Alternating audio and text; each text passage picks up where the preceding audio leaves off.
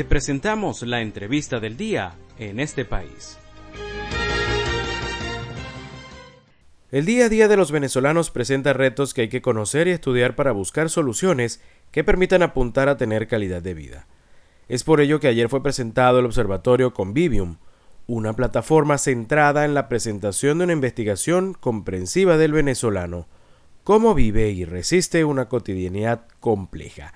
Así lo califican sus creadores.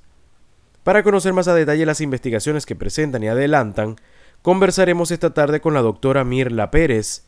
Ella es profesora titular de la Universidad Central de Venezuela, en la Escuela de Trabajo Social y directora del Centro de Investigaciones Populares Puedes seguirla en Twitter con el usuario arroba Mirla Margarita.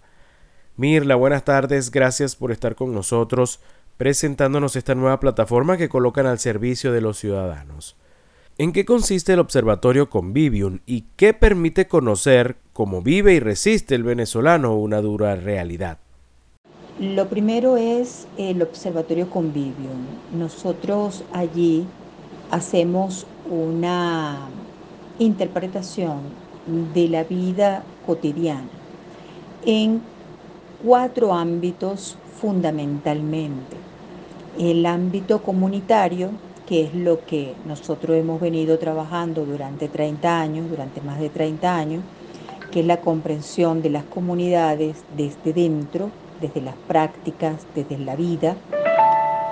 El segundo elemento que nosotros tocamos en, en el observatorio es la estructura o la dinámica comunal, cómo ha ido penetrando poco a poco las comunidades, la ha ido ocupando, vamos haciendo un monitoreo de eso. También el aspecto delincuencial y el migratorio. En el delincuencial tenemos ya también varias décadas trabajando. Tenemos una publicación del padre Alejandro Moreno con el Centro de Investigaciones Populares que se llama Y salimos a matar gente. Es un estudio con historias de vida de varias personas delincuentes y con eso tuvimos una, hicimos una caracterización y un estudio comprensivo de esa práctica. ¿ok? Acá con el Observatorio Convivium estamos actualizando los significados que fueron apareciendo en ese estudio. Y la parte migratoria, que sería lo más nuevo, porque eh, en estos 30 años de existencia del centro, eh, no teníamos entre, no teníamos visto pues el tema migratorio, pero ha venido ocurriendo, sobre todo desde el año 2012 ha venido creciendo y bueno, hemos estado también monitoreando eso dentro de las comunidades. ¿ok? Y hemos visto un fenómeno que comienza a tener cuerpo, que es el fenómeno del despoblamiento, asociado evidentemente al movimiento migratorio. Entre los objetivos de estudio del observatorio destacan los adultos mayores y niños. ¿Qué les ha permitido conocer de acuerdo a los relatos que han podido recabar? Si hablamos de un objeto de estudio, no es propiamente el adulto mayor y el niño. Ellos están dentro de nuestro gran objeto de estudio, que es la comunidad. Digamos que si lo resumiera en dos palabras, esto sería un observatorio de las dinámicas comunitarias. En la comunidad atendemos comprendemos los distintos tópicos, tanto el, tópico comunal como las organizaciones autónomas, las organizaciones mm, vecinales propiamente de las comunidades y el impacto que va teniendo la migración y la delincuencia en ellas. Nuestro objeto, digamos, nuestro foco, nuestro punto de atención son las comunidades y las relaciones que allí se dan. Evidentemente que dentro de este conjunto de relaciones están los niños y los adultos mayores, pero también están las madres, están, bueno, el trabajador, eh, eh, todas las organizaciones eh, autónomas, etc. pero pasando justamente por las relaciones por las relaciones comunitarias, por la vida cotidiana dentro de ella y también los múltiples problemas que se van dando allí. Las respuestas que da a la comunidad, pero también los problemas que van sucediéndose y que representan un aspecto novedoso dentro de todo este proceso. Estamos conversando esta tarde con la doctora Mirla Pérez, profesora de la Universidad Central de Venezuela, directora del Centro de Investigaciones Populares. En su página web hay un link sobre la actuación del gobierno en algunas crisis, especialmente las tragedias por las lluvias. ¿Cómo ha sido ese manejo?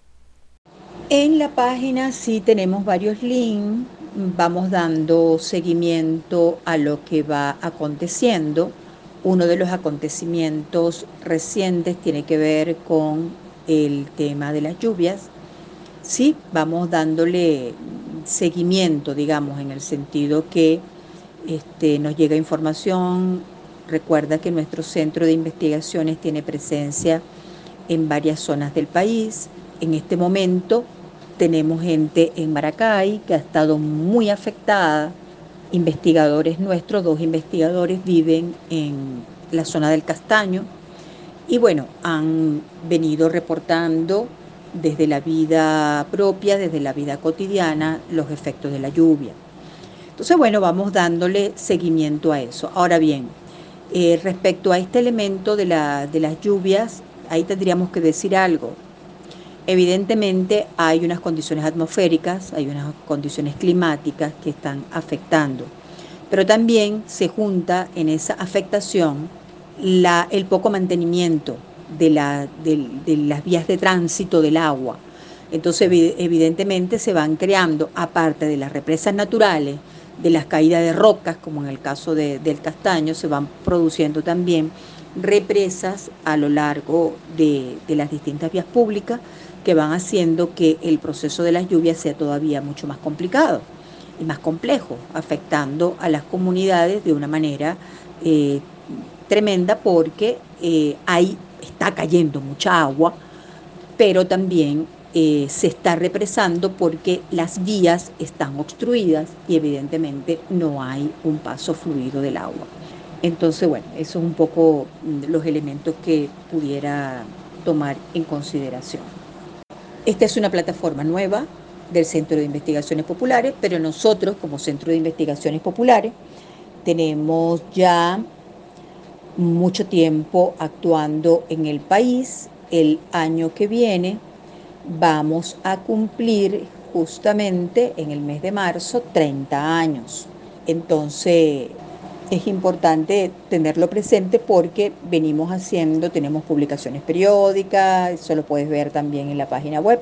Y bueno, venimos haciendo investigación permanentemente en distintas áreas y bueno, eso es parte del trabajo que hacemos y ahorita renovamos, digamos, una visión, abrimos, nos abrimos hacia otra visión que es la que contiene el observatorio.